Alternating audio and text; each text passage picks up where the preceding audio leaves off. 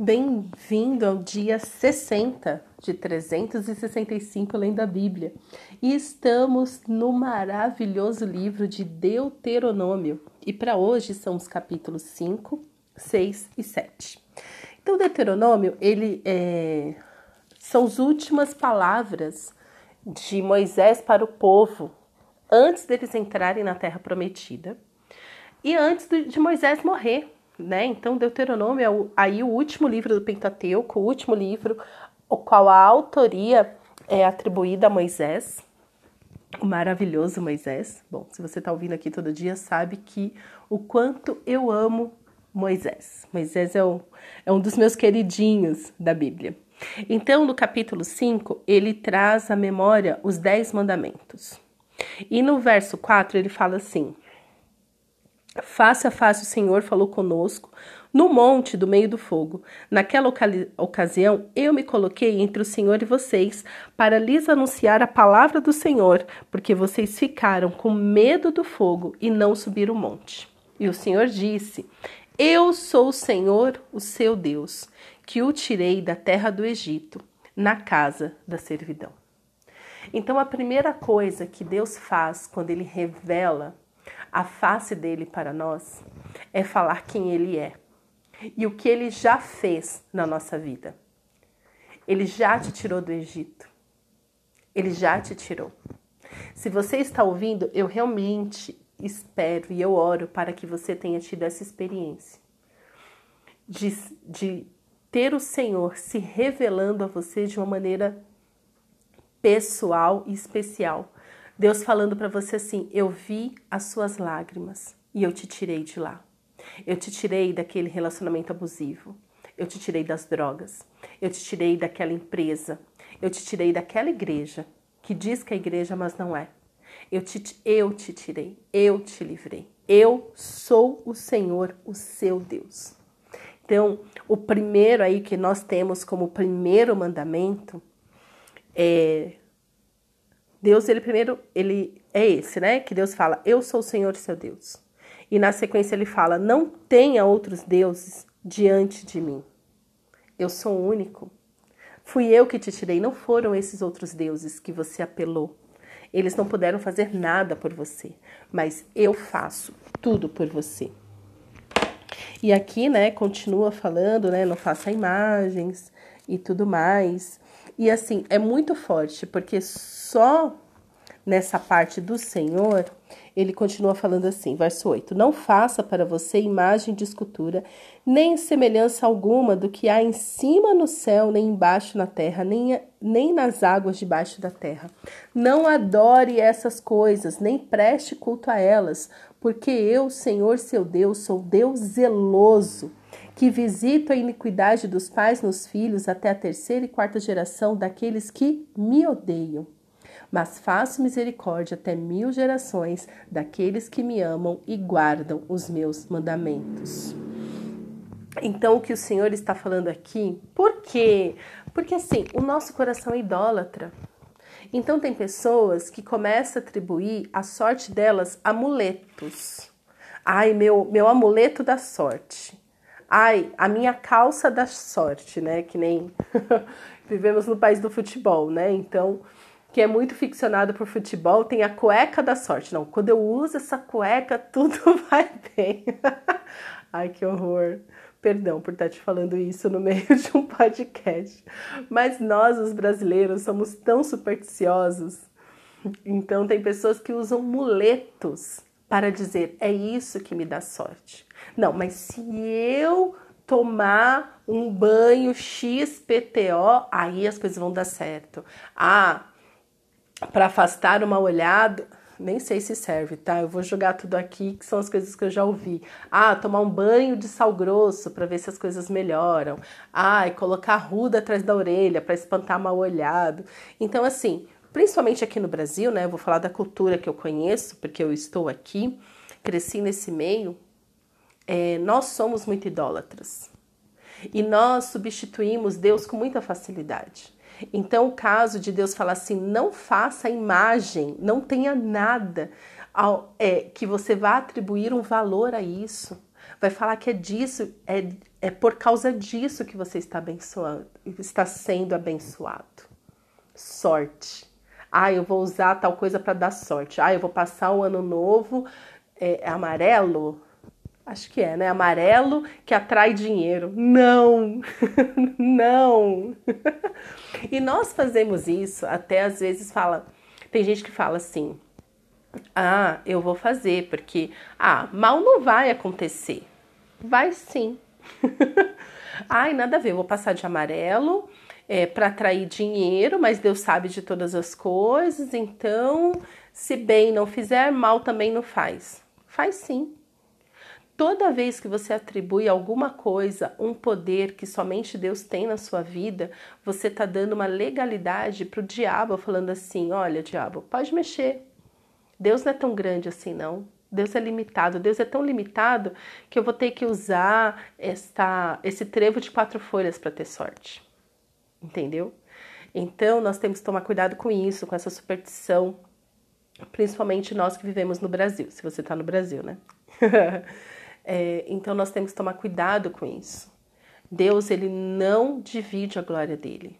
E ele começa falando: Eu sou o Senhor, o seu Deus, que te tirei da terra do Egito. Eu sou Deus que te livra. Não faça a imagem, não atribua sua sorte, não adore nada, porque isso vai tirar o seu coração de mim. O que nos faz ser abençoados é o temor do Senhor. É buscar o Senhor, é buscar a sua face, é ter o Senhor, é ter Jesus no centro da nossa vida. Você quer ter uma vida próspera? Seja obediente a Deus você quer ser feliz em todas as áreas da sua vida, tenha o temor do Senhor. Porque tudo vem, tudo de bom vem do Pai, do Pai das luzes. E o resto é tudo do capeta mesmo. é, capítulo 6, a partir do verso 1, fala: São estes os mandamentos. Então, depois que ele termina de falar tudo, é, para o povo, ele fala: olha, são estes os mandamentos, os estatutos e os juízos que o Senhor, seu Deus, ordenou que fossem ensinados a vocês, para que vocês os cumprissem na terra em que vão entrar e possuir, para que durante todos os dias de sua vida, da vida de vocês, os seus filhos e os filhos dos seus filhos temam o Senhor, seu Deus então, por que que Moisés ele começa a se desgastar? Gente, Moisés já ia morrer. Ele não precisava estar tá se desgastando com esse povo. Mas como eu acabei de falar, por que que Moisés é tão repetitivo? Por que que Deus é tão repetitivo de falar, me obedeça, me procura, me adore? Porque é o temor do Senhor. E isso é algo que nós precisamos cumprir e precisamos ensinar os nossos filhos e os filhos dos nossos filhos, para que haja o temor do Senhor na nossa casa, na nossa família.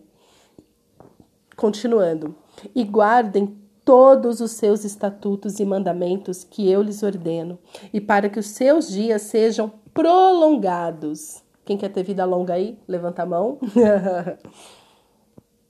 Guarde os estatutos e os mandamentos do Senhor para que os seus dias sejam prolongados. Portanto, escute Israel e tenha o cuidado de cumprir esses mandamentos, para que tudo lhes ocorra bem e vocês muito se multipliquem na terra que mana leite e mel, como o Senhor, o Deus dos seus pais, lhe prometeu. Escute Israel, o Senhor, nosso Deus, é o único Senhor.